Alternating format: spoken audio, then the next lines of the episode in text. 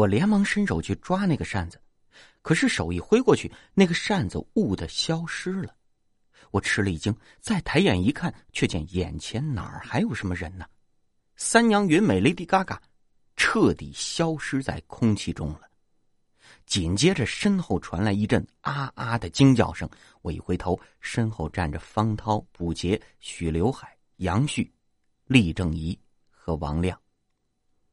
厉正仪满脸惊恐，指着方才几个人站着的方向喊道：“消，消失了！刚才孔婷还在这里呀。”王亮也是迷茫的指着身旁对我说：“我眼睁睁的看着他消失了，连舌头都不见了。”我来回看着屋子喊道：“三娘，云美，Lady Gaga。”王亮又问：“是不是去别的屋子了？”杨旭说：“哪儿有人能跑这么快呀？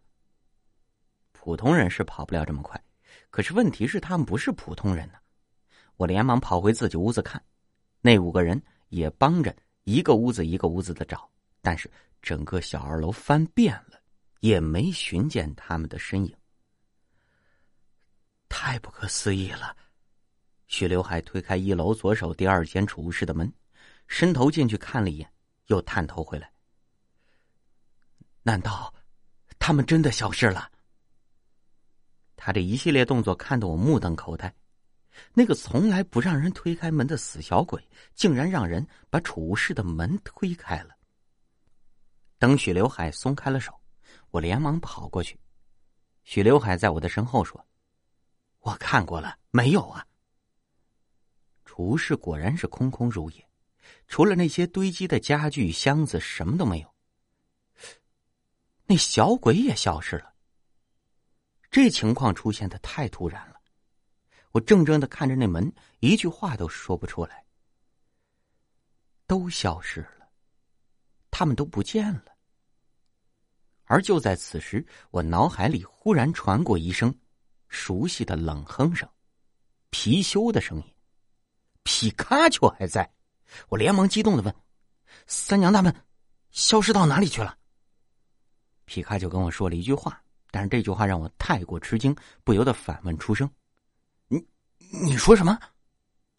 这话出口，所有人都望向我这边。我回头看他们，有些艰涩的说：“你们有没有想过，其实消失的不是他们，是我们。我们消失了。”许刘海说：“可是我们明明站在这里呀。”我们看起来呢是在这儿站着，但实际上我们已经消失了。也就是说，虽然我们看起来像是和原来一样，其实已经不一样了。三娘他们呢还在我们原来待的地方，但是我们已经不在那个地方了，所以不是他们消失，而消失的是我们。我问：“你们听懂了吗？”众人迷茫的看着我，齐齐摇头，厉正仪补了一句：“哎，可是我懂了，你绕口令说的挺好的。”唉，我痛苦的捂住了脑门说：“也就是说，我们现在在的小二楼不是原来的那个小二楼了，是一个和原来一模一样，但是不是原来的小二楼的小二楼。你们这回明白了吗？”众人更迷茫了。王亮说：“我怀疑我们被带到了另一个空间。”众人惊道：“原来是这样啊！靠！”我说的那么通俗易懂，你们不懂；他说的那么艰涩，你们一下就懂了。卜杰忽然叫道：“那我的车！”然后往门口跑去。两个医生这时也想起来，跟着跑向了门口。这时候了，还在关心车的问题。我跟着他们跑出去一看，顿时傻眼了。那一黑一白两个车，竟然还停在门口。这就奇了。那搞出迷雾的始作俑者把人带来也就算了，竟然把车也带了回来。他们检查完车，走进了依然笼罩在远方的雾中，然后回到屋子。杨旭说：“我感觉这里和之前没有什么变化呀。”王亮说：“既然倒计时已经变成了雾，那变化肯定就已经开始了。许刘海说：“你的意思是，有人把我们绑到这里了？不一定是人。那个，咱们呢，思维严密一点。我说，应该是有什么东西把我们绑架到这儿了。”厉正一骂道：“我靠，什么东西？是鬼还是妖怪？你当写恐怖小说呢？”我纠正他，也不排除是外星人。如果这样呢，这就是科幻小说了。那，那那个东西有什么目的呀？卜杰问道。他为什么要绑架我们呢？按照上次男人头的经历，结果显而易见。我说，他会杀了我们。此话一出，所有人全都被镇住了。我们和他无冤无仇啊。卜杰抖了一下，问道：“他为什么要杀我们呢？”这个，我想了一会儿，说：“我估摸着，这就是传说中的没有理由的遇到就得死的无差别杀人。可是，他如果真的有能把我们在一瞬间转移到另一个空间的能力，杨旭问：“那他为什么不直接杀了我们，还要把我们带到这里？这不合理呀！”我说：“可能他是个变态啊，变态做什么事情都不稀奇啊。”Lady Gaga 还拿着尿捏泥巴呢。他们问了这么多没人知道的问题，我费尽心思的解释，可是他们看我的目光却越来越怀疑。王亮低声跟我说：“你再说下去，他们就觉得你是变态了。”我咳嗽了一声说。总而言之呢，啊，接下来的时间呢，我们最好聚在一起，不要单独行动。够了！方涛忽然拍着桌子对我骂道：“你到底什么目的？装神弄鬼的，你有完没完？”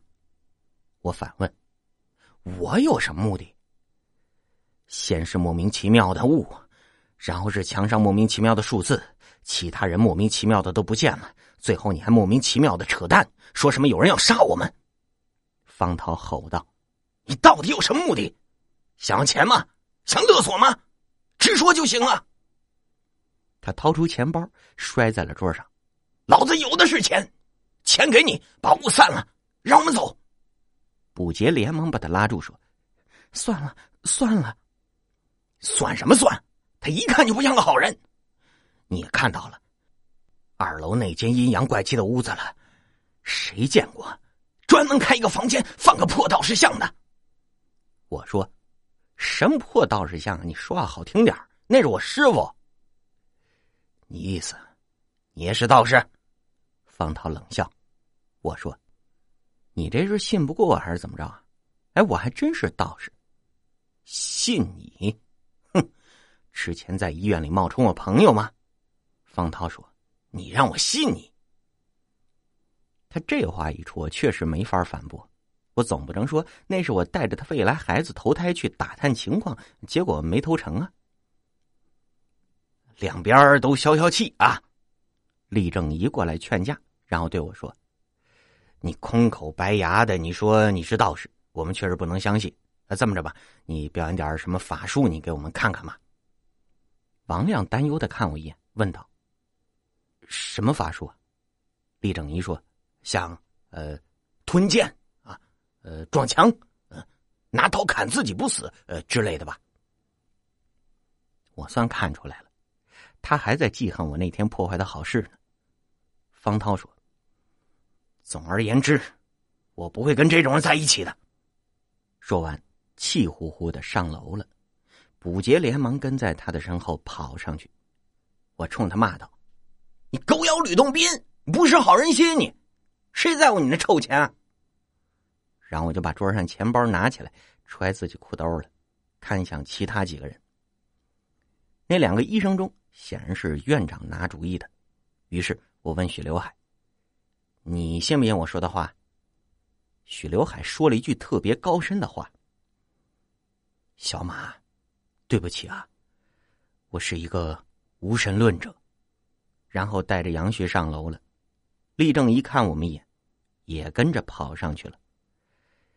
哎，真巧，原来我也是无神论者。